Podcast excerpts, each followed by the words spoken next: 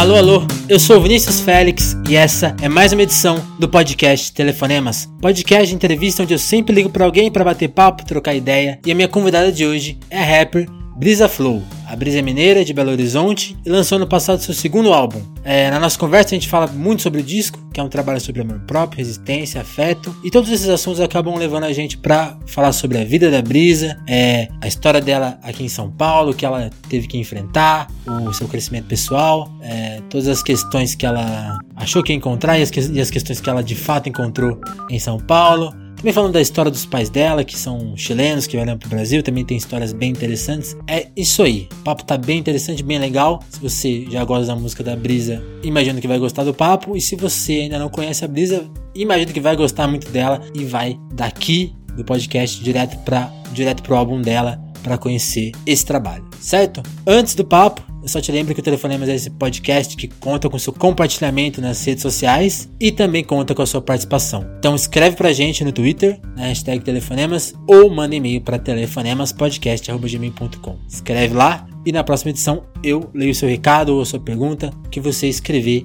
aí pra gente, certo? Então com vocês, Brisa Flow.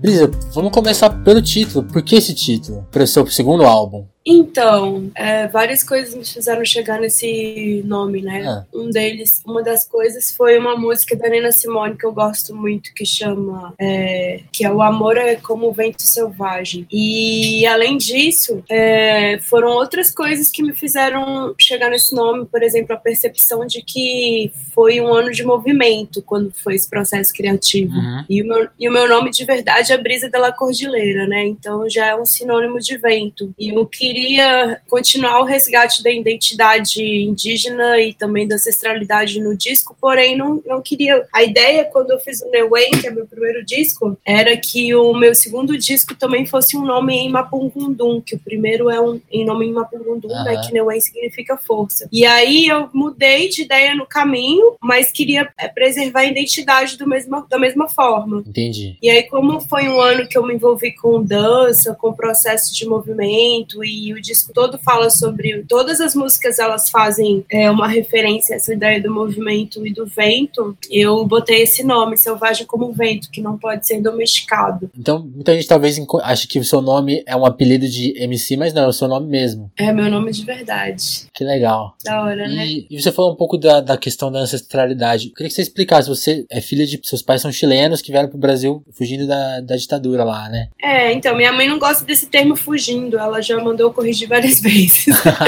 qual, que, qual que é o termo certo, então? Ela falou que ela, na verdade, é uma sobrevivente da ditadura que teve que sair porque estava grávida e não queria ser presa. E ela estava grávida de mim, né? Concordo com ela. É, então, ela faz muito mais sentido, né? E aí ela veio para o Brasil em julho de 87, que foi quando ela já estava com nove meses. Dia 4 de julho, só que eu nasci no dia 19, então eu atrasei um pouco. Aí eu nasci em Belo Horizonte, era para eu nascer em São Paulo. Na verdade, eu ia nascer em Buenos Aires, porque ela parou lá. A ideia era vir para o Brasil, eu nasci em Buenos Aires e ela continuar vindo. Só que aí eu atrasei e ela veio com o barrigão, foi seguindo viagem e chegou aqui. Entendi. Eles estão. Esses pais são vivos? Estão vivos. A minha mãe ela ainda mora em Sabará, lá em Minas Gerais, onde eles construíram uma casinha, eles são artesãos, né? E minha mãe era militante, ela era professora do magistério e estudante de pedagogia, e meu pai já era artesão já. E aí, nessa época, meu pai é de família indígena, né? A uhum. família, o sobrenome da família do meu pai é Cogio, que é Mapuche, que é uma família que agora todos os Mapuches, eles não se consideram mais chilenos, né? Eles falam, somos Mapuches, não chilenos,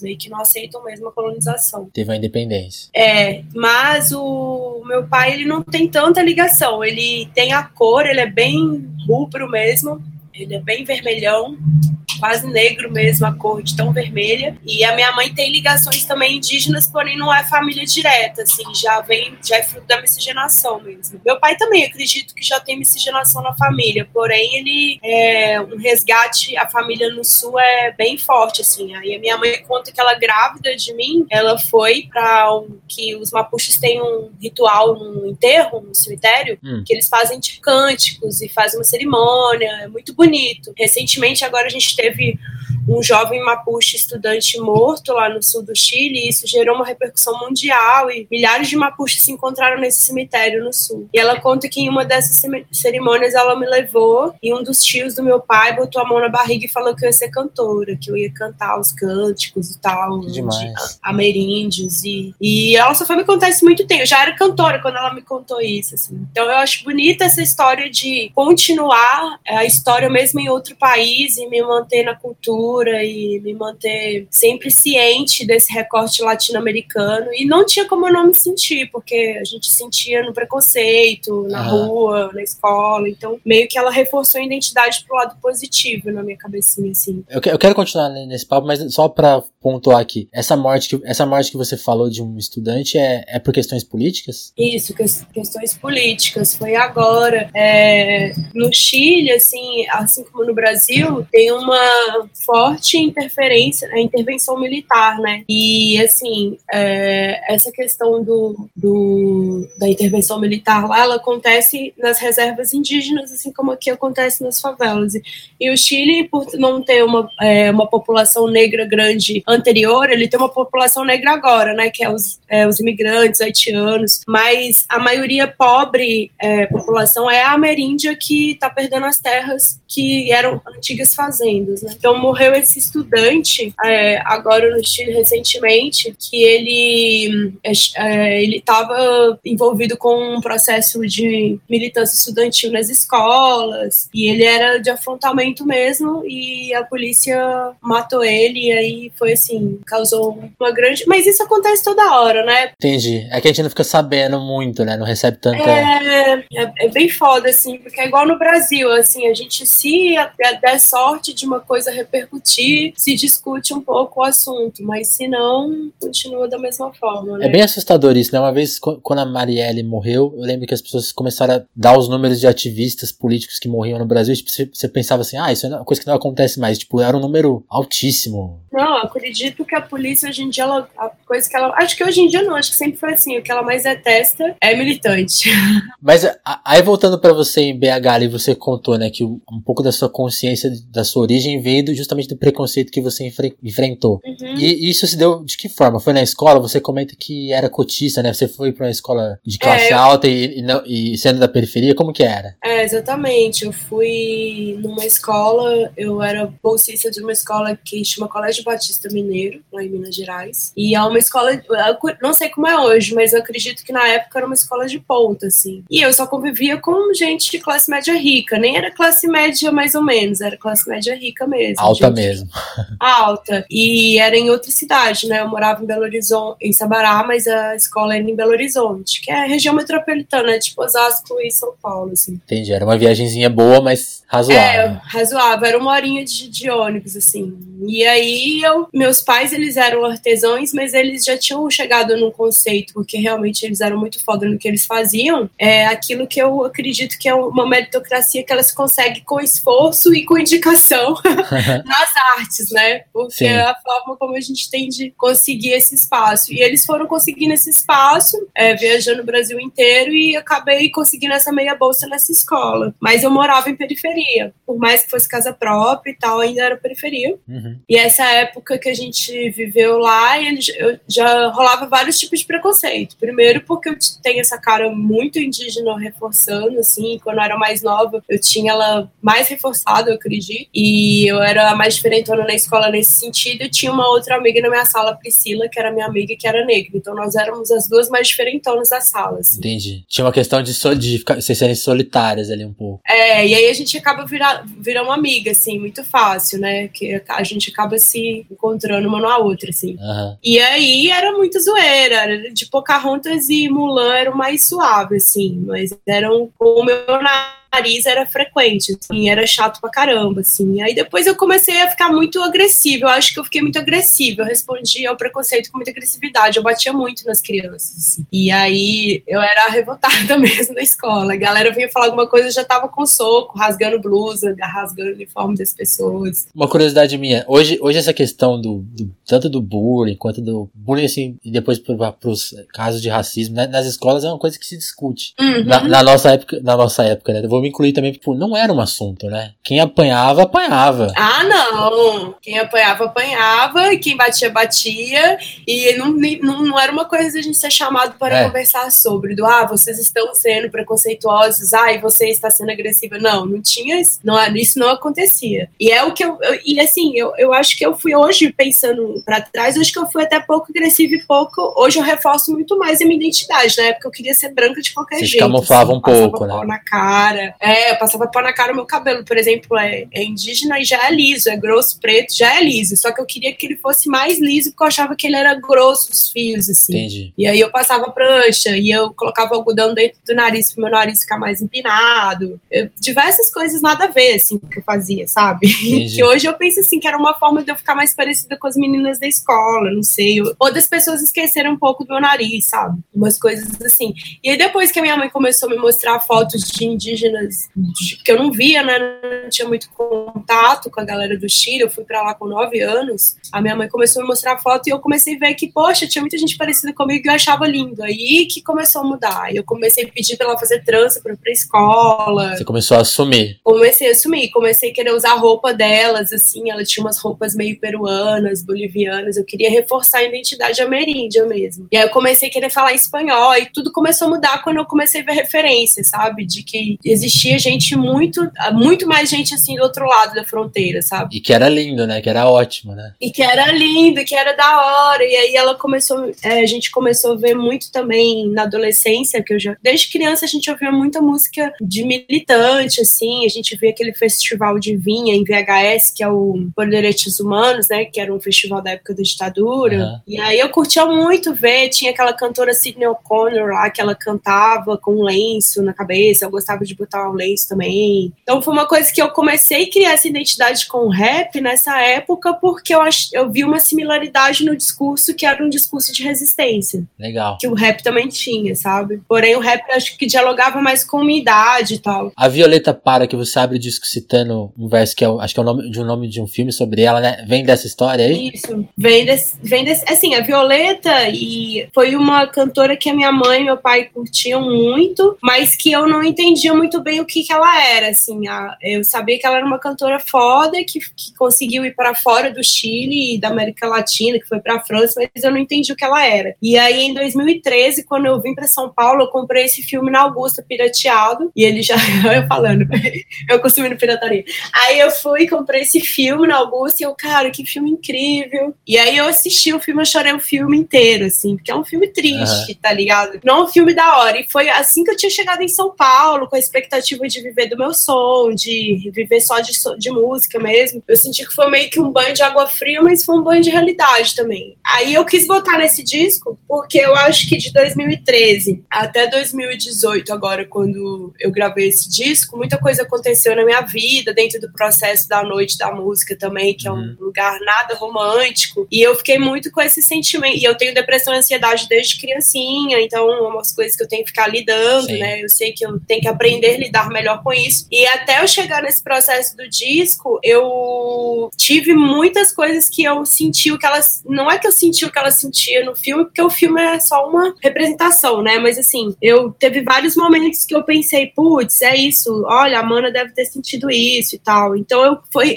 uma forma de começar o disco me despedindo desse sentimento do tipo deixar a Violeta aí mesmo. Entendi seguir o movimento, seguir o baile, sabe? Entendi. Você consideraria que o disco tem uma, uma questão de superação desse, do, da ansiedade e da depressão? Ou, ou, superação ou de lidar melhor com isso? Eu acho que, na verdade, não é superação. Uhum. Eu acho que é de lidar melhor, melhor com né? isso, assim. É, eu, eu sinto que quando eu faço música, quando eu me movimento com dança, com arte, é uma forma de eu alimentar meu espírito com outras coisas. Porque, assim, é, a gente tá muito preso nisso de querer procurar felicidade agora com o Instagram, essas coisas, a gente tá tá mais engessado a ser feliz igual o outro tá sendo, né? Sim. Ninguém posta chorando, ninguém. É bem raro alguém fazer isso. Ninguém tá né? triste tá nunca, né? Ninguém tá triste nunca. E quando tá, é no Twitter, por isso que eu adoro Twitter. quando a gente tá, é no Twitter, putz, quero morrer, as minhas os amigos postam assim, aí você dá uma força e tal. E eu senti que esse processo do disco foi um momento que eu, putz, tive que deixar essa coisa da Violeta, da noite, do criar expectativas sobre diversas coisas, tanto de relacionamento relacionamento quanto arte, eu tinha que deixar pra lá e fazer o que eu queria, entendeu? E aí eu falo justamente isso, é, novos ventos para onde sopram. Eu começo com essa ideia no disco de, ah, o que, que eu vou fazer agora? Eu preciso fazer alguma coisa para ficar viva. Então, eu vou fazer arte e acho que não vai ser me entupindo de droga, não vai ser é, vivendo do jeito que eu tava, tipo, ah, vamos fazer um rap aí, vamos para um show e seguindo vida todos os dias iguais, que eu vou melhorar essa ansiedade e depressão. Preciso me alimentar de algo novo, preciso cuidar da minha saúde mental. Entendi. Então, acho que foi mais essa movimentação, assim. Legal. Você come... eu, tô falando, eu tô falando muito, né? Eu falo pra caralho. Não, mas o podcast é isso, é para trazer ideia mesmo. É até bom que a gente não fica tão preso às questões, assim, aquela coisa formalzinha. Vai falando que é legal. Uma coisa que você falou aí que eu não sabia é que da dança, tipo, essa questão de movimento tem a ver com essa coisa. Você, você mudou para São Paulo, caiu numa rotina que talvez não tenha sido muito legal, tenha, talvez você tenha sido um pouco viciante do que você falou, né? Ah, gravar um, gravar um rap, aí vou pra noite, viro, pá. É, São Paulo é muito convidativo, né, nesse sentido, eu acho. Qual, que foi, assim, a principal choque quando você chegou em São Paulo? A diferença de BH para São Paulo, assim, que você, caiu numa rotina ruim, talvez? Ou não? Então, eu acredito que São Paulo é muito mais noturno que Belo Horizonte, assim. Eu acredito não, é, né? É. É, em Belo Horizonte, por, tem vários fatores, assim. Eu não morei em Belo Horizonte a minha vida inteira. Eu saí de lá aos 17, eu saí da casa da minha mãe aos 13, fui morar com meu pai em umas outras quebradas que eram em Belo Horizonte. Eu morava com minha mãe a, e papai até em Sabará até os 13, depois eu fui pra BH. Certo. Aí morei no Gorete, na Flávio dos Santos, várias quebradas da ZL com meu pai. Só que meu pai tem um problema com álcool muito sério, então não foi uma fase da hora, assim. Aí eu quis me afastar disso, desse. E eu não tinha muitos problemas com álcool, nem com outras drogas. Meu problema mais era a noite. Meu problema sempre foi a noite, assim. Eu quero viver a noite e aí eu não vivo o dia. Entendi. Entende? E as coisas acontecem de dia, principalmente quando eu era adolescente. Eu estudava de manhã, eu tinha que trabalhar de manhã, só que eu queria muito viver da música e a música acontecia à noite, pelo menos em Belo Horizonte. Uhum. No show de punk, hardcore. E aí eu queria muito vir pra São Paulo porque eu pensava, putz, lá eu vou viver do meu som e vai ter vários rolês, eu vou poder viver desses rolês e dar aula de música também, e fazer uma faculdade de música. Idealizei, todo mundo idealiza, né, as coisas, Opa. a gente cria um, os planos antes dos 30, é. né? Conheço. aí eu criei esse. E aí eu criei esses planos e mudei para São, é, São Paulo com essa idealização. Porém, BH, quando antes de, de eu vir para São Paulo, aos 17 eu fui para Blumenau, eu fui morar no templo Hare Krishna. E aí, e aí porque eu vi que eu tava muito impactada com essas coisas do meu pai, da minha mãe, quebrada demais e vida financeira muito ruim, não tinha grana para ir para escola, muito nova, não tinha grana para comer. E aí tinha que ficar fazendo corre de comida sem trampo direito. Putz, tava foda, eu falei, mano, vou dar um rolê, vou arrumar um trabalho em outra cidade, vou começar minha vida do zero, um pouco afastada dessa treta familiar, assim, para ver se eu consigo pensar um pouco em mim, uhum. assim. E aí eu fiquei um ano lá e foi muito da hora. Depois eu desci pra Argentina, conheci uma galera lá. Eu aprendi a fazer rango vegetariano, porque onde eu morava não era um templo, era um ashram de mulheres, era tipo uma galera revolucionária dentro do Hare Krishna. Não era ISKCON, era Vrinda, era uma galera que não concordava com os machismos um pouco da ISKCON, então já era meio revolucionário. Que massa. E aí eu... Não sabia que tinha essa divisão dentro deles. Tinha, tem essa divisão. Agora eu não sei como é Vrinda, mas na época era mais radical, tinha uma galera da Revolução da Colher, era uma galera mais anarcopunk, assim. E aí foi muito da hora pra mim, porque eu aprendi a fazer rango vegetariano e sair dessa coisa um pouco da noite, fui cuidar do espírito. Eu falo que foi um dos anos mais loucos da minha vida, de que eu tava feliz comigo mesma, assim. Uhum. Só que eu queria fazer som, né? Então dentro do templo eu tocava mirdanga, eu cantava mantra, eu era essa pessoa do rolê. E aí eu, putz, sempre fui vida louca, né? Então eu queria fazer rap ou fazer hardcore, não queria só ficar monja tocando. Talvez eu volte para isso daqui a um tempo, ande, ande na vida e volte pro mesmo lugar.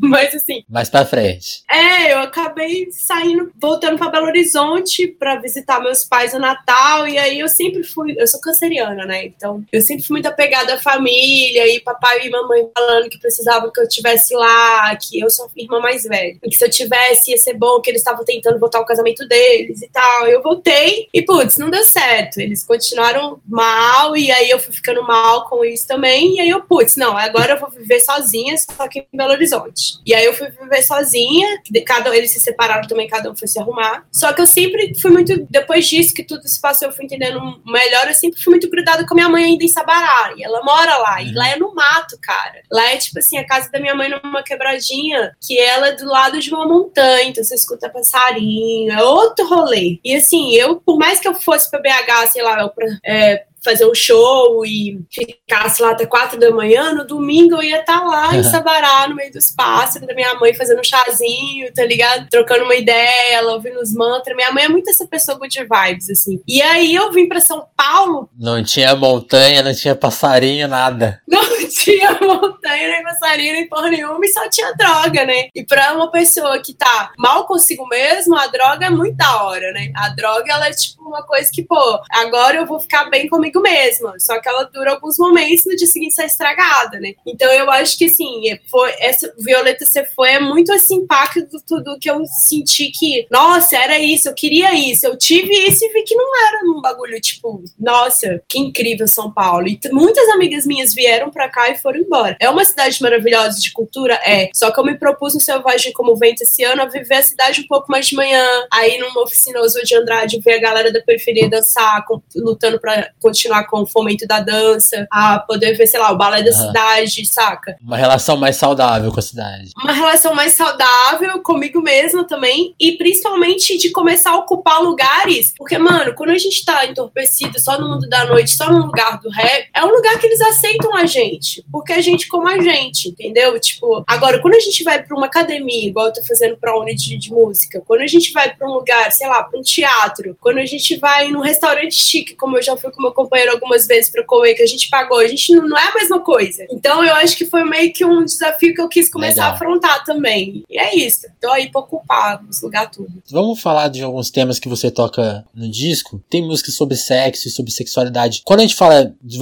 Acho que tem. É um, é um dos temas do disco, sim, mas assim, tipo, você, também fala muito de ser, ter sido uhum. silenciada, né? Tipo, toda a sua vivência, ela é pro silêncio, né? Da mulher em geral no Brasil, né? Tipo, ah, você não pode falar, você não pode escrever. Sim. Vamos, assim, tema a tema. Esse tema, Sim. por exemplo, que você sofreu a violência, a violência na sua infância. Como que foi escrever sobre isso, assim? Sobre conseguir colocar isso no papel? Então, eu não, eu acho que eu ainda não consegui escrever sobre isso, assim. Não tem nenhuma música que eu consegui fazer isso, porque, por exemplo, é. agora eu tô fazendo terapia e eu acho que isso é o tema da minha terapia. É conseguir falar sobre isso sem que isso me sim. machuque mais. Porque é foda, né? Você fala sobre isso, aí você lembra, aí você ainda a mulher ela se sente muito culpado diante de várias coisas que acontecem. O abuso é uma delas, a gente se culpa. É, eu já tive um momento do me culpar de não ter feito nada na época também, não só de de, do, do, dia do abuso, mas depois, tipo, ah, podia ter feito alguma coisa, Sim, mas tem, eu tinha 13 anos, como, né? dava pra fazer muita coisa. É, e aí agora eu tenho conseguido falar sobre isso de uma forma melhor, graças à minha terapeuta, eu acho.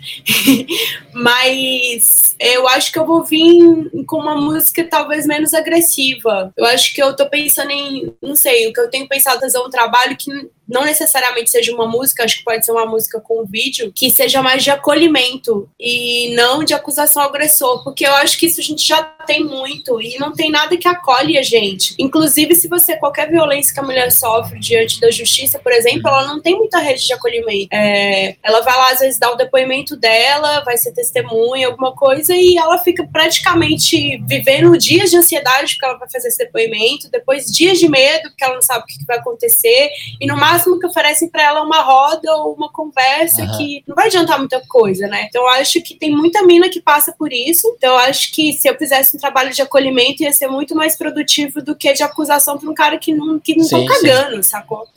Esses caras não consomem meu trabalho e, e, e a, quem consome meu trabalho são as minas fragilizadas, em maioria do que os caras escroto. O cara escroto não consegue escutar meu som, a não ser que ele queira ser transformado. Ele escuta um pouquinho e vai pro banheiro, tipo, tomar um banho demorado e esquecer que aquilo aconteceu, entendeu? Esses dias eu tava vendo as de 100 numa playlist de sexo e eu fiquei pensando, porra, o cara tá lá fazendo uma mão, de repente toca minha música e ele deve até broxar, coisa.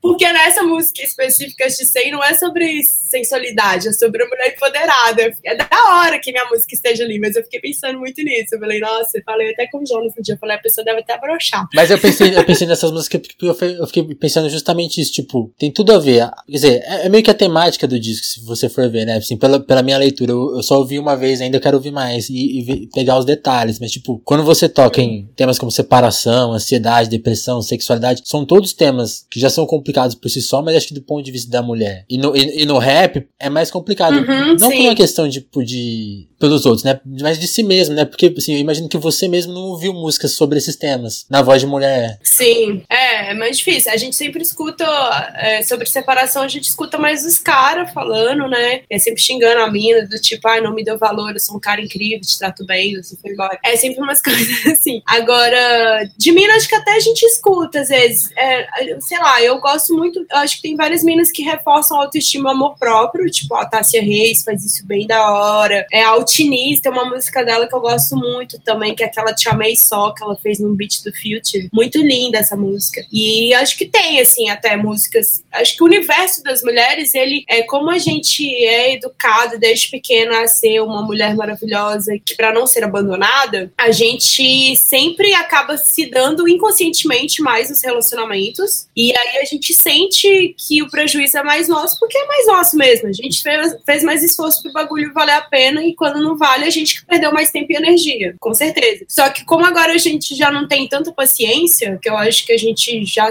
tem mais referências de mulheres que vivem bem sozinhas, que antes a gente não tinha, é, a gente consegue distribuir o nosso tema para as outras coisas. Ou falar desses temas com outro propósito. Eu acho que isso que eu tô mais madura agora. Antes, por exemplo, eu poderia fazer uma música tipo aquela que eu fiz a Subtrai há muitos anos atrás. Foi a minha primeira dor de separação, eu acho assim, mais que eu sofri, quis botar num rap. E, nossa, eu fiquei, não quis mais essa música divulgada, tanto que eu não tenho ela em nenhum canal meu, mas ela tá por aí, porque as pessoas. O pessoal né? caça, né?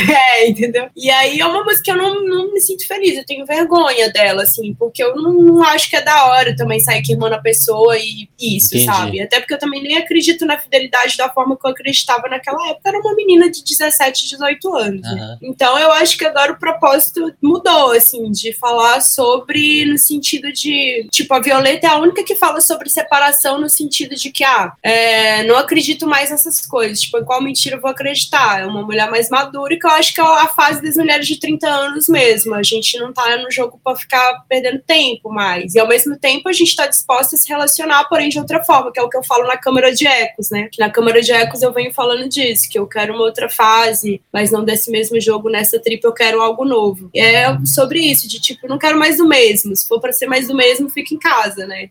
Isso aí, tu, isso aí tem, tem tudo a ver com a questão do amor próprio, você acha? Ah, eu acho. É uma descoberta, é uma descoberta em relação aos outros, mas cai para si também. Porque você mencionou várias minas. Acho que cai para nós e depois para os outros. Acho que é meio isso. Que momento você descobriu isso? Foi depois do primeiro disco ou foi antes? Tipo, porque eu queria entender quando, quando esse disco foi escrito. Foi agora, em 2018 Legal. mesmo. Foi tudo agora, assim, de janeiro para cá. Boa. A primeira foi a Violeta mesmo, que foi em, em, dezembro de 2017. Foi a primeira que eu escrevi. Ela, ela ia entrar em outro projeto, e aí depois eu acabei usando ela pro disco mesmo, que eu achei que ela foi um pé no disco, assim. Uhum. E, ela, e ela nasceu num programa do Fino da Zica, que eles pediram pra eu improvisar alguma coisa com o carrão, me deram um tema e falaram: Novos Ventos é o tema. Tem até esse vídeo no YouTube, quem quiser assistir. Fino da Zica, Brisa Flor, são quatro episódios. E aí eles me deram um tema de improviso e eu comecei a improvisar e cantei o início da Violeta, assim. Demais. E eu gostei tanto, eu achei que ficou tão bonito e tão sincero diante do que eu tava sentindo naquela época, que eu, eu sou mãe solteira, né? E naquela época eu era mãe, recém-mãe solteira, acho que tinha um ano que eu era mãe solteira. Então eu tava muito vivendo isso, do tipo, é, mais fechadinha o meu filho, e na próxima coisa que eu fosse me envolver, eu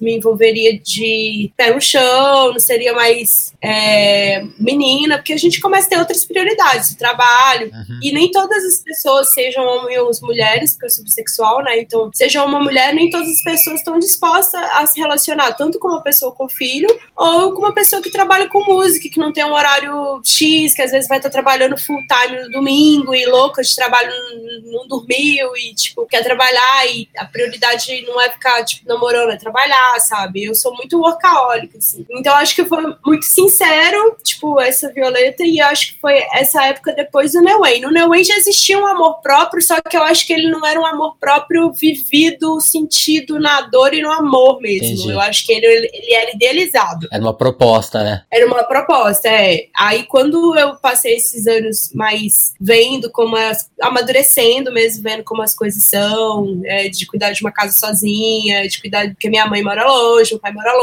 cuidar de uma criança sozinha, dividindo os dias com o pai, porém, né, nessa coisa do firmamento, você tá bem consigo mesmo para tá bem com seu filho. Eu acho que eu amadureci pra caramba. E aí o Selvagem como Vento, ele é mais sincero na proposta do amor próprio do que o Neuen. Porém, o Neuen, ele foi uma fase de força muito grande, assim, que eu tava tentando me manter em São Paulo. Então, acho que os dois são verdadeiros, porém propostas diferentes. Legal. Assim. Agora, essa questão que você falou de workaholic, eu acho é um ponto muito importante no seu disco, que é uma coisa que você denunciava, assim, acho que há bastante tempo, assim. Tava vendo as entrevistas antigas suas, você denunciando isso. Tipo, é, é difícil trabalhar com música, né? Oh, com música sendo mulher, putz, mano.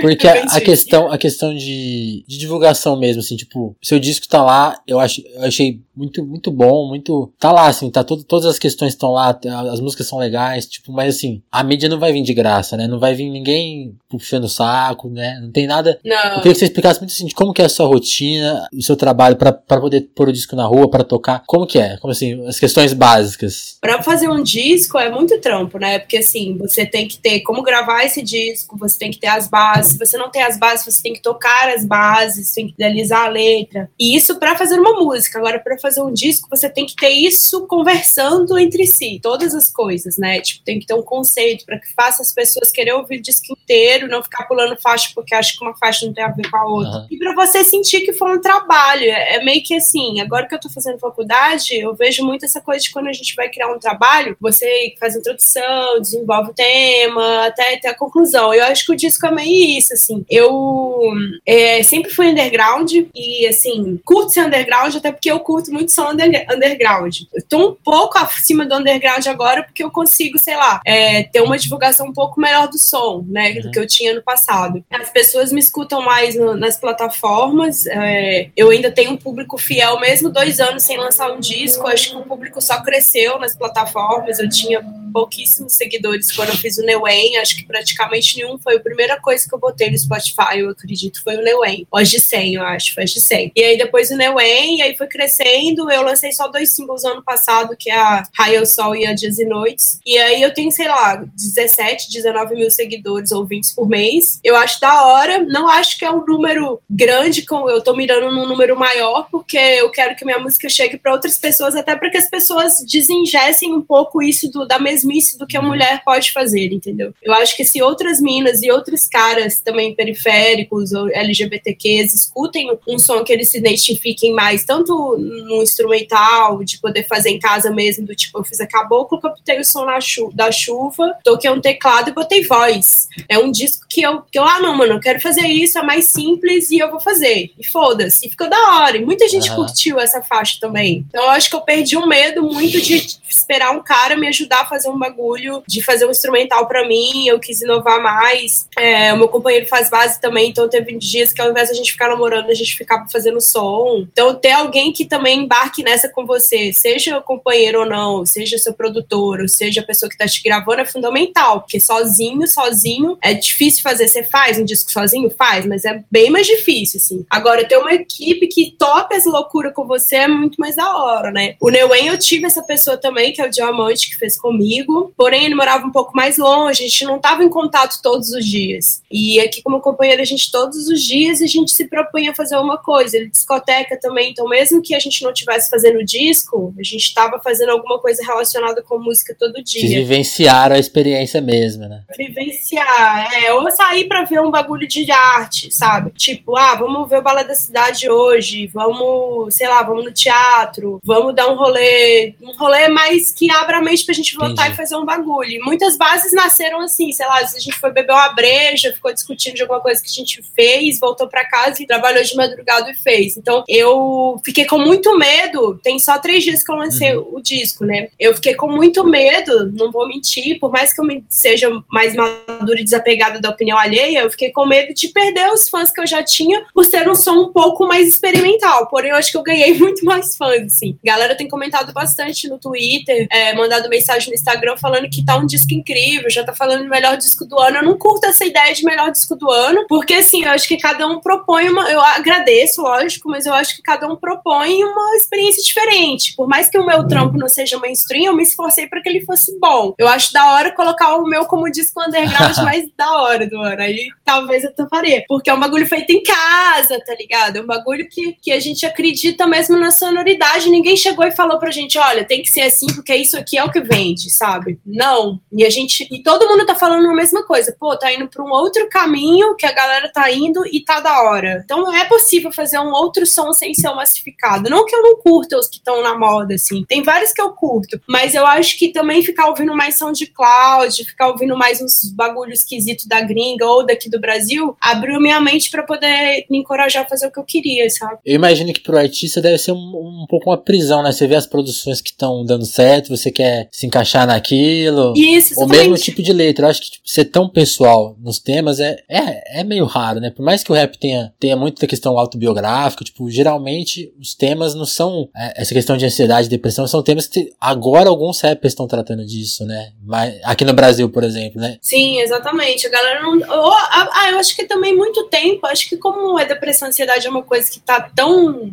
evidenciada em tudo, não tem como. Todo mundo conhece alguém que tá deprimido ou tá com ansiedade, sabe? Ou mais de um, isso que é assustador, que é mais de uma pessoa. Na família, no trabalho, na faculdade. Eu tenho, na faculdade, coincidentemente, eu sei lá, eu tenho dois amigos deprimidos. É, até falei pra eles irem no mesmo projeto social que eu tô indo de terapia. E os dois são negros. Uhum. E os dois são ProUni igual eu. Então é uma coisa que tá muito ligada a, a pessoa às vezes sofrer racismo, a pessoa sofrer preconceito, a pessoa ter que lidar com a vida Sim. no gueto. Os dois são periféricos também. Então, tipo, são várias coisas que me fazem pensar de que, assim, não tem mais como a gente não falar disso, porque, assim, a gente fica tampando o sol com a peneira, sabe? E, e aí a gente não se ajuda, sabe? E, e se a gente continua nesse mood, a gente não vai ocupar nada, a gente não vai conquistar o que é nosso se a gente não tá bem pra gente poder fazer isso, sabe? Então, eu acho que a gente tem vergonha também de falar sobre, porque é considerado fraqueza, né? A gente comprou tanto essa ideia de meritocracia no Brasil que falar que é deprimido uhum. é uma coisa que a gente não pode, porque, nossa, tem que agradecer a sua vida maravilhosa. E foi considerado muito tempo uma doença de classe média, porque a classe média é rico que tinha Exato. como cuidar da depressão, né? Então, agora que o Gueto tá falando de, ah, nós temos depressão, e agora que, tipo, tá criando-se forma de falar sobre isso em outros meios, sem ser só consultório e saúde, tipo, no som, e sem ser também bad vibe, né? Porque, assim, se for pra fazer um som sobre depressão, pra eu deixar todo mundo é. pior, é. putz, eu vou ficar muito mal também. Acho que tem uma música que fala um pouco sobre isso, talvez tenha, eu tenha entendido ela errada, aí você me corrija se tiver, se for isso, mas tem na de, de, de, se medicar demais ou de, ou de ficar um pouco, acho que é na resistência não domesticada, talvez, de muito de da questão do consumo, ah, não, né, da, de, é, é, é, devidamente, devidamente controlada, é, é, isso. Eu queria saber assim, qual que foi a sua experiência? Você você viu, tendo morado na periferia, você viu essa questão acontecer, tipo das pessoas começarem a consumir mais? Porque acho que isso é um fato. O Brasil começou a consumir mais, a periferia conseguiu ascender um pouco nessa questão do consumo e de e tem tudo a ver com felicidade, né, com bem-estar. Você viu essa questão retroceder nos últimos anos e, e, e, afetar as pessoas do seu convívio? Nessa questão mesmo que você falou de ter amigos que estão sofrendo com depressão. Você acha que tem, é, é um, Sim. Porque é um pouco que você trata nisso nessa música, quer saber a sua visão disso. Então, essa devidamente controlada, eu tava justamente pensando nisso, assim. Acho que foi uma conversa de bar que a gente teve, que eu voltei para casa pensando nisso, de, de que, poxa, é muito. Acho que foi um dia que eu fui num bar de Pinheiros, algum desses bar bonitinhos que a vida é cor-de-rosa. e aí eu fiquei tipo, nossa, cara, é caro, né, manter essa aparência. Esse lifestyle, é. essa aparência de as pessoas se vestem para elas se sentirem bem, né? Elas se vestem bem, elas têm um corte de cabelo da hora, elas têm um tênis da hora, elas pagam Uber para voltar para casa, elas moram bem, amanhã vai estar tá tudo bem quando ela acordar. E assim, custa caro e a maioria delas também tá deprimida. Entende? Então, tipo assim, o capitalismo, ele não é a salvação, igual a gente pensou durante muitos anos. Porque assim, eu cresci, por mais que meus pais fossem artesãos, eles não queriam que eu vivesse de arte. Porque eles pensavam que eu. Eles, tanto que eles me botaram numa escola de classe média, com outro tipo de ideal, porque eles queriam que eu saísse desse rolê, porque eu acho que eles não queriam que eu passasse o que eles passaram, Sim, né? Um aperto. É, porque eles teve, tiveram a época de ascensão, que foi a época que o Brasil estava bem de economia, que as pessoas podiam consumir joias, e agora eles vivem mal, assim. A minha mãe não vive bem, meu pai também não. Eles, meu pai nem faz arte mais. Meu pai tem depressão também, ele já se deixou consumir, assim. Acho que agora ele tá melhor em relação ao álcool, mas já não trampa com arte, já trampa com outras coisas, numa distribuidora de bebidas e tal, outro rolê. Então as pessoas acabam desanimando da arte porque é um bagulho que, né, chega uma hora que não dá grana, a não ser que você tenha muita grana para investir, ainda mais agora que a gente tem é, analytics do YouTube, você bota uma grana lá e uma grana alta. Então é, quem vira é, é meio que essa galera ainda. Não existe dá pra mais. comprar a popularidade. É, né? não, dá, não é gravadora, mas você compra, assim. E a, quem é interessante tá ali também, tipo, pra essas pessoas, quem eles compram para usar de cara das coisas, é gente que tem um interesse e pode ser descartável a qualquer momento, né? Então, quando eu comecei a me ligar nessas coisas, assim, com essa era agora de tá cada vez mais a música tá mais assim, rápida, né? Um single, uma semana já todo mundo esqueceu, aí já tem que lançar outro e tal. Eu, como que eu não vou me deixar isso roubar minha brisa e ficar dependente emocionalmente disso? Porque tava me fazendo mal. Eu lancei duas faixas ano passado, todo mundo achou absurdamente foda e eu tava achando lixo, sinceramente. Eu, todo mundo achava, nossa, incrível, papá. E eu, putz, Dias e Noites de Amor e Guerra, pra mim, ele é um grito de socorro, sabe? Eu tava gritando socorro, gente. Tanto quando eu falo, quando eu, eu fiz a Hidrate, que é um disco com uma amiga que chama Bartira, lá do Sul, ela morou comigo um tempo aqui na minha casa em, no Jabaquara, e ela me deu muita força, porque ela era uma mina que tava no corre de fazer as coisas em São Paulo. Ela não ficava, tipo, a gente não ficava conversando sobre mim, nem sobre ela, mas a gente conversava sobre a vida e fazia bolinho de arroz junto. E ela é uma menina preta muito foda, assim, do movimento escreve e faz poesia. E agora ela é mãe. E eu lembro que a gente pensou, putz, a gente tem que fazer um trampo junto sobre isso, sobre ser esse tipo de resistência, sendo amiga, assim. E aí a gente falou isso sobre. O disco tem várias faixas, que é uma que é hidrate redução de danos, e aí eu falo na faixa inicial que é, eu acho tão vazio seus lotados camarins. Então eu tava muito nessa onda mesmo quando eu fiz o Dias e Noites. Eu tava tipo, ah, eu achava as pessoas vazias, nada contra meus companheiros de trabalho da noite. Eu acho que eles sentem a mesma coisa, inclusive, entende? Sim. Só que eu acho que a gente não pode falar, porque é daí que vem a grana. E aí eu comecei a tentar ir pro outro lado. Então eu, quando fiz a devidamente controlada, eu falei sobre isso, que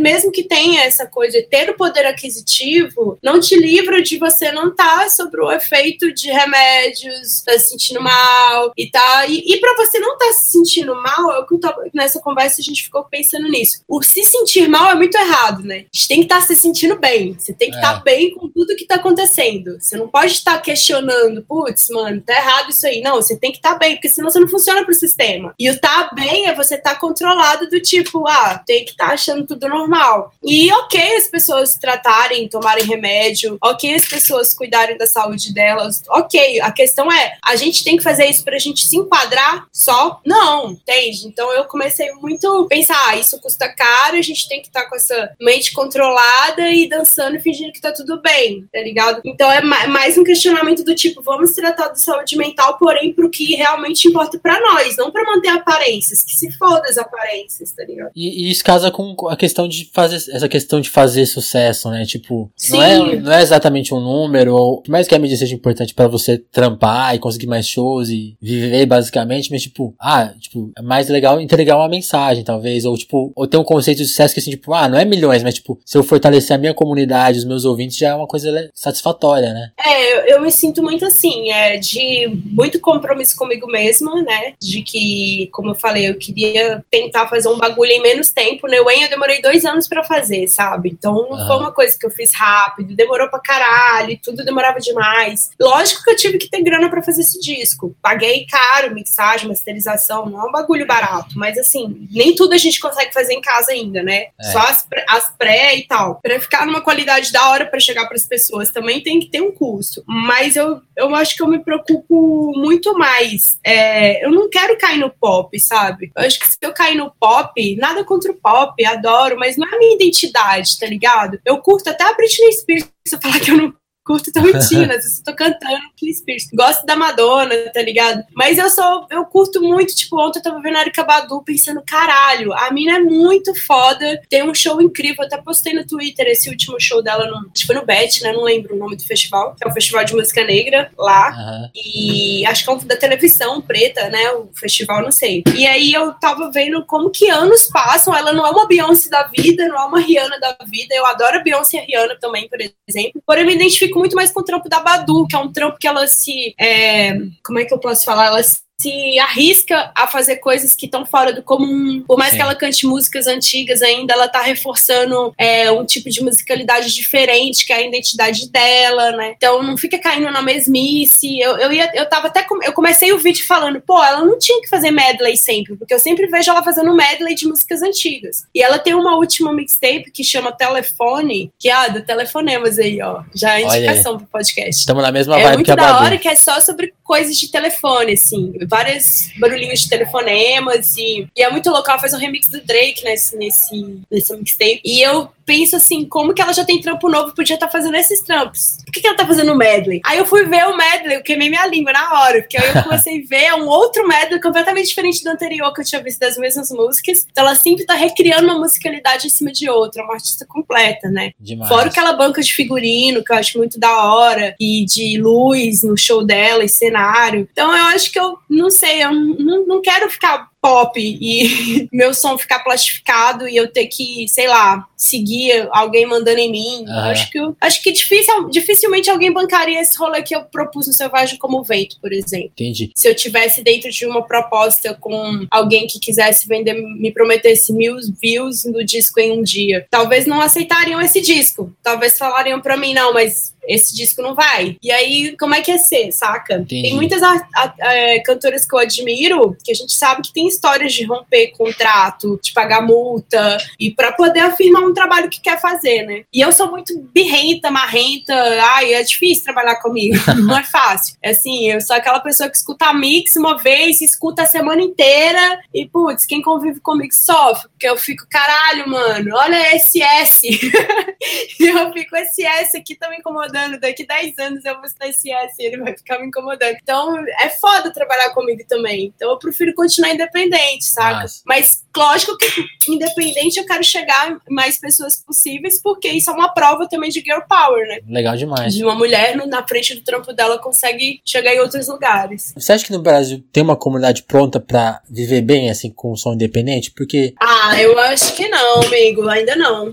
Com som independente? Ah, eu acho que assim, a gente vai conseguir viver bem com o nosso sonho. Tem umas pessoas que vivem bem independente. Tem um. Sim, vivem sim. bem, porque é foda. O que é viver bem, né? No terceiro mundo, que a gente compra, né? É foda. Primeiro que acho que viver de qualquer coisa que a gente é dono no Brasil Ótimo é ponto. muito difícil. Qualquer coisa que a gente, né, tipo assim, que qualquer coisa que a gente não tá subsidiando, não tá dando soja a preço de, de, soja. Nem posso falar banana, que eu acho que a banana é mais caro pra gringa do que a nossa soja. Mas assim, é, música eu acho que não é diferente, né? É, a galera bebe aqui, agora a galera tá bebendo aqui com os nossos plays, né? A galera já tem a ver que brasileiro consome gringo pra caramba. E você pode ver nesses mais tocados do Spotify, a maioria dos amigos escuta mais gringo. E ok, tem música gringa boa. Uhum. O que da hora que a maioria é música preta, né? Tipo, música preta americana, que é um tipo de empoderamento também que a galera conseguiu fazer com a arte lá. Mas a gente não faz isso, não consome nosso produto daqui. E o que a gente consome daqui, quem consome daqui é o gueto. A, a galera que eu vi esses dias o povo falando assim: ah, é, acho que não sei se foi o Silva, alguém ah, comentou ah, que não, a gente é, não conhecia isso. Vinícius Moraes, né? Um bagulho assim. E, porra, na moral, assim, é classe média que não consome o produto nosso, tá ligado? É o rico que não consome nosso produto. É o gueto, ele tá uhum. consumindo nossa música, que é o funk, que é o rap. Eu acho que a gente tá muito bem. é igual o Nordeste que votou certo, entendeu? É sempre a culpa é nossa, tá ligado? E, a massa, porque a massa ouve o que é da hora. Agora eu acho que não chega pra ela. Pra não chegar pra ela mais o nosso som, é porque a gente não domina certas coisas, mesmo que os gringos já dominam melhor, que é isso, de entender melhor de internet, como alcançar mais views, como direcionar o canal para o lugar certo, entender quem é seu público. Eu tô começando Sim. a entender disso agora, que é uma coisa muito chata, na moral. Eu não quero, eu não quero virar um robozinho desses do Bolsonaro, entendeu? Não quero, não quero a galera multiplicando o meu som assim. Mas a gente tem que entender o básico, tem que entender o básico de tudo, porque a gente tem que saber que tem que é, fazer um ICRC da música, tem que ter essa editora, tem que fazer esse cadastro, tem que criar um direito, é, poder entender do seu direito autoral depois, distribuir certinho, fazer um flyer legal, tudo isso. E a gente não, não sabe, tá ligado? E a, e a gente é muito rico de arte, mas a gente não tem as armas na mão para fazer. E quem tem, às vezes, não, não tem arte. Esse é, o, esse que é o grande dilema, assim, que eu acho que o Brasil, ele, ele quer forçar muito a barra em imagem, às vezes, e, e esquece da gente, que a gente tem que encher nós por dentro, tem que entender dos bagulhos, de como chegar nos lugares, como atingir o que a gente quer, assim. Eu tô fazendo planos a longo prazo, assim. Pra esse disco, pra esse disco, sinceramente, eu quero só tocar ele com essa proposta de live que eu tenho agora, que é, tipo, voltei a tocar saxofone, assim, quero aprender mais a tocar instrumento, quero ter uma banda, mas não uma banda que eu fique lá cantando de é Barbie. Ser, ser a banda, né? É, quero curtir a banda também, tá ligado? Quero, sei lá, sentir bem, assim, fazendo música com os caras. Não quero que eles sejam os caras, as minas, não quero que eles sejam meus funcionários. Uhum. Pô, não quero isso, não quero vivenciar isso. E é, eu acho que, assim, eu vou fazer isso, porque isso, disso não depende de muita coisa, né? Eu fiz um trabalho Selvagem como Vento para poder ter um trabalho novo, para continuar fazendo show, mas a ideia não é mais conhecer o Brasil igual eu já conheci, tipo, fazendo shows em pequenas casas, porque eu acho que eu já vivi isso, já foi legal. É uma coisa legal para quem é underground, tá começando, conhecer os rolês, mas é muito Entendi. cansativo, tá ligado? E agora eu tenho filho, agora eu tenho faculdade para acabar aí, então eu tenho que dar essas prioridades. Eu quero fazer shows maiores e que as pessoas consigam curtir mais também, que sejam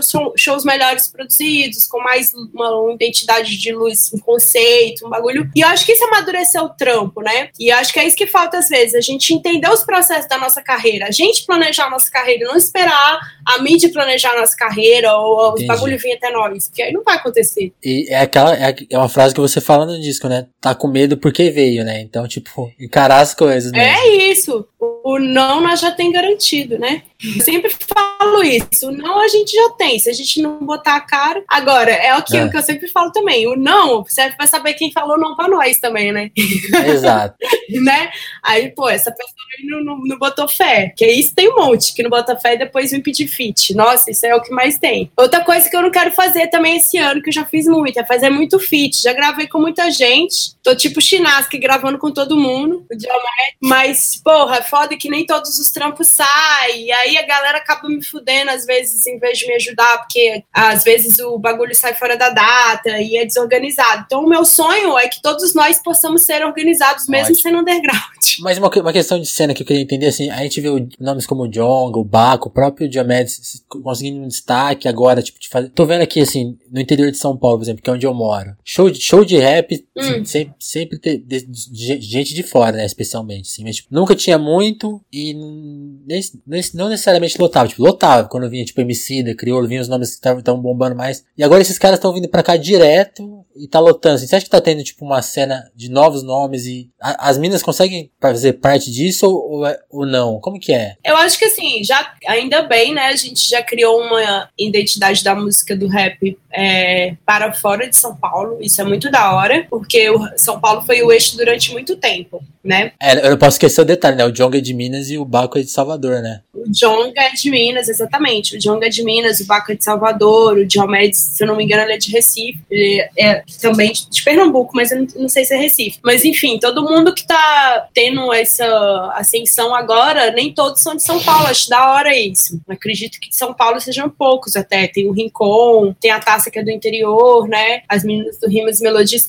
Acredito que o trampo das minas, elas têm, têm espaço, sim, até porque eu acho que a gente conquistou, né? Mas dentro desse, ainda eu não consigo ver, não vivenciei nenhum show agora. Nessa época também tem saído pouco, assim, mas os poucos que eu fui convidada e que eu vi, assim, eu não consigo vivenciar as minas e os caras juntos no Entendi. palco, a não ser as minas abrindo, assim. É bem foda, assim. Eu acho que, eu acho que isso ainda continua, é, é bem chato, às vezes também que divide, divide a galera, né? Os caras não querem ouvir nós, né? Isso é, mostra como o machismo é estrutural, não é nem culpa dos contratantes só, é estrutural Os caras não querem ouvir mesmo. E aí os contratantes também não querem perder dinheiro, não vai botar um line cheio de mulher, né? E acaba botando um line com uma mina pra abrir, assim. Eu acho que os rolês de mina que dão certo geralmente é só mina, ou umas minas que estão mais dentro do rolê dos caras. Não umas minas que têm muita atitude de falar os bagulho, ou que acho que nem é falar os bagulho, eu acho que é viver os bagulho. Quando é uma mina que não vive muito bem os bagulhos, os caras deixam pra do lado. Eu acho que é muito assim, sabe? Agora, quando é uma mina mais de atitude, tipo, eu tenho várias amigas de atitude da música que você não vê, tipo, elas fazem o rolê delas. E o show principal é o delas. E admiro, sabe? E eu, e eu quero que que continue assim para mim também. Eu, lógico, eu sou fã do John Mads, inclusive quero fazer um som com ele no futuro, acho da hora. É, o John, eu já tenho som com ele. O John, eu sempre achei ele foda desde o início, quando eu vi ele cantar. O John, ele era amigo do meu irmão na escola, assim, estudaram na mesma escola. Então, eu acompanhei a evolução do John. O John é um cara foda. E ele pensou tudo isso de carreira. Ele é um cara que tá à frente nesse sentido. Ele viu que ele tava em Minas, ele viu que era difícil e ele pensou tudo isso. Eu admiro. Por mais que eu não esteja acompanhando todas todas as músicas, é uma pessoa que eu já admiro por isso, assim. Agora, o Baco não sei muito bem como tá, escutei esse disco, achei bem produzido. Agora, essa questão do, do som ainda não vejo, sabe? Eu acho que vai ter um show agora que acho que uma mina vai abrir para eles mas ainda vejo muito distante essa cena de quem curte eles curtirem as minas e poder juntar um públicozão, sabe? Infelizmente, né? Porque eu acho que burro, né? Porque as minas no Brasil são muito criativas, são muito boas no que elas fazem. É difícil você ver trampo parecido Entendi. de mulher, assim. Por exemplo, agora você tá em São Paulo. Quais são os rolês que estão tão legais de acompanhar que, que, para as pessoas irem te ver tocar esse show agora? Onde vai ser? Então, esses shows do, da Selvagem como Vento, a gente tá. Eu tô com a Cérebro Surdo agora, eles que estão organizando como que vai ser o lançamento. A gente pensa em fazer um lançamento também, não só do disco, mas com umas participações de pessoas que tiveram nessa caminhada do disco, né? Que eu fiz participação com a Mona Brutal no CD dela, fiz participação com a Ilume no disco que vai sair. Também tem esse som com a Nega que a gente lançou umas semanas atrás. Então tem pessoas que, para além do disco, por mais que seja um disco solo, que acabou virando um disco solo, né? Não era um disco solo. Eu queria convidar um monte de gente. Só que acabou que eu fui entrando muito na brisa sonora e pensando, pô, ninguém vai querer esse beat. Aí depois o outro, nossa, ninguém vai querer entrar nessa ideia. E eu acabei fazendo mais um disco solo, né? Mas a ideia é ter um som com a Gabi Arai, por exemplo, que entrar no disco que não entrou, que eu quero lançar agora em janeiro. E então tem essas outras minas que acaba que é só mina e Mona, que eu fico escolhendo pra trampar. Mas vai, vai ter uns caras aí que eu vou chamar também. Então, esse som, esses shows, a gente vai divulgar assim que a gente tiver fechado. Estamos pensando aí como vai ser, estamos pensando em alguns SESCs já para poder divulgar certinho. A gente está pensando também numa proposta de oficina, aí a gente vai divulgar tudo certinho pela página no Instagram, Brisa Flow, ou no Twitter, que é Brisa Flow também. Tudo é Brisa Flow ou Brisa dela Cordilheira, bem fácil de me achar. E a ideia é a gente poder fazer não só um show, a gente poder fazer um, uma oficina oficina pra, de empoderamento mesmo, de como produzir seu som em casa. Um bagulho que agregue, né? Que a pessoa possa chegar antes, ter uma roda de conversa, para que seja uma coisa a mais, não mais do mesmo. Porque eu sou uma pessoa muito enjoada, se eu continuar fazendo mais do mesmo. Trazer o papel do artista pra comunidade mesmo, né? Porque aí você fica mais independente ainda, né? Fica mais independente, tipo, da Lógico. questão de. Ah, não, se meu som não tocar na playlist tal e eu não conseguir fechar com tais casas, ou, ou participar de, sei lá, ter uma, um som que vai pra uma série de TV, sabe? Tipo, é quebrar Sim, a mesma lógica. Exato. Né? E já. É, e eu, eu fiz um som recentemente com uma mina que chama Bad Sister, não sei se você conhece, ela é muito foda, uma DJ, produtora. Ela ganhou um prêmio agora do Woman's sim, Music. Sim, acho, que acho que é acho isso. que foi a melhor produtora, não foi? Isso, ela ganhou a melhor produtora e ela é muito maravilhosa. Eu gravei um som com ela na Red Bull tem algumas semanas. E ela é uma das minas, por exemplo, que eu tenho de referência de como trampar o seu som independente e chegar onde quer, sabe? Sem depender de macho, sem depender de contrato, de plays e etc. Então, Sim. e de fazer uma sonoridade diferente, né? Que só ela faz. Ela foi pra gringa várias vezes com esse som dela, porque é uma identidade dela. E é, eu acho que é mais isso que eu piro. E ela não é uma mina super do mainstream, tá ótimo, mas né? que vive do trabalho dela. Tá ótimo, mano. Se você estiver bem consigo mesmo, fazendo o que você curte, vivendo e, e inspirando outras minas periféricas, porque a mina é da ZL, tá ligado? Então, tipo, se eu conseguir pegar e levar essa oficina lá pro Centro Cultural de Abacuara, essa minha amiga eu te falei que estuda comigo, é uma menina que vai lançar um disco, ela já me chamou para ser diretora musical do disco dela. Então eu já quero ajudar ela a chegar onde eu cheguei, tipo, fazer o disco dela, criar uma identidade pro som, um conceito. É isso, se não, isso que alimenta nós, Ótimo. entendeu? Lógico que nós quer dinheiro também, mas eu tenho muito medo. Eu, eu tava falando isso com o Jonas ontem, hum. falei, porra, se eu ficar famosa, que às vezes eu fico meio incomodada, eu curto o Twitter e ver as coisas que as pessoas escrevem, acho da hora, né? É da hora que impulsiona a gente continuar fazendo. Mas às vezes eu fico meio com medo. tipo, sei lá, eu já não curto muito quando as minas agarram, beijam muito, que eu acho meio, sei lá, eu fico meio sem graça. Agora imagina se ser famoso e, tipo, não poder fazer os bagulhos. Uhum. Eu que saio toda descabelada pra levar meu filho na escola, eu não sei, acho que eu ia ficar meio Amy House, assim, com a galera, não ia curtir muito, não. Então... E acho que até aquela, aquela coisa mesmo, assim, tipo, eu acho que tem gente que fica tão conhecida que, tipo assim, o cara faz qualquer coisa, ah, que foda, e nem, nem tá batendo mais a onda. É, então, é foda isso. Saber lidar com a crítica também, porque acho que isso é bom pra nós agora, né? Eu já tava esperando várias pedradas desse som, por exemplo. Mas veio bastante. a galera curtiu. Então é bom também. Que bom, porque eu acho que ninguém tá babando meu ovo, porque até, né, tem necessidade. Mas eu acho que é o legal de não ser famoso é isso. Tipo, as pessoas podem falar e ninguém vai ficar tipo, ah, eu não curto quando alguém escreve no YouTube. Nem, nem escutei, já dei um like. Oh. Porra, gente. Não é por aí. Não faz. Galera, escuta aí, caralho, né? Tipo assim, escuta e comenta depois que eu vou postar mais ainda. Pô, escutei, achei da hora a linha do baixo. Sei lá, galera. Exato. Vão ajudar nós também, mas é isso. Queria te agradecer pelo papo, queria continuar a conversa, tava, tá ótimo. Mas vamos, vamos deixar pra parte 2, então, senão vai ficar muito longo aí também. Aí vamos falar day play e não ouvi ainda. Não, tá da hora demais. Valeu demais, Brisa. Obrigado pelo papo. Até mais, então. Valeu você. Obrigada. Fique na paz. Tchauzinho. Alô, alô, gostaram do papo com a Brisa? Eu gostei muito, quero agradecer a Brisa por essa conversa, foi muito interessante, foi muito legal. Valeu, Brisa.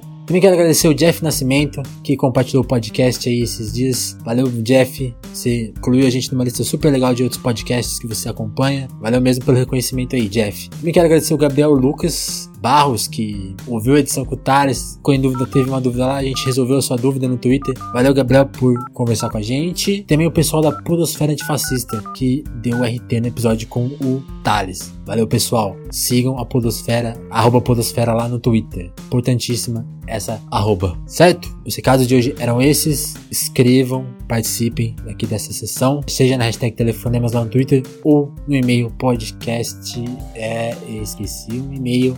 Telefonemaspodcast.gmail.com. Escreve na próxima edição.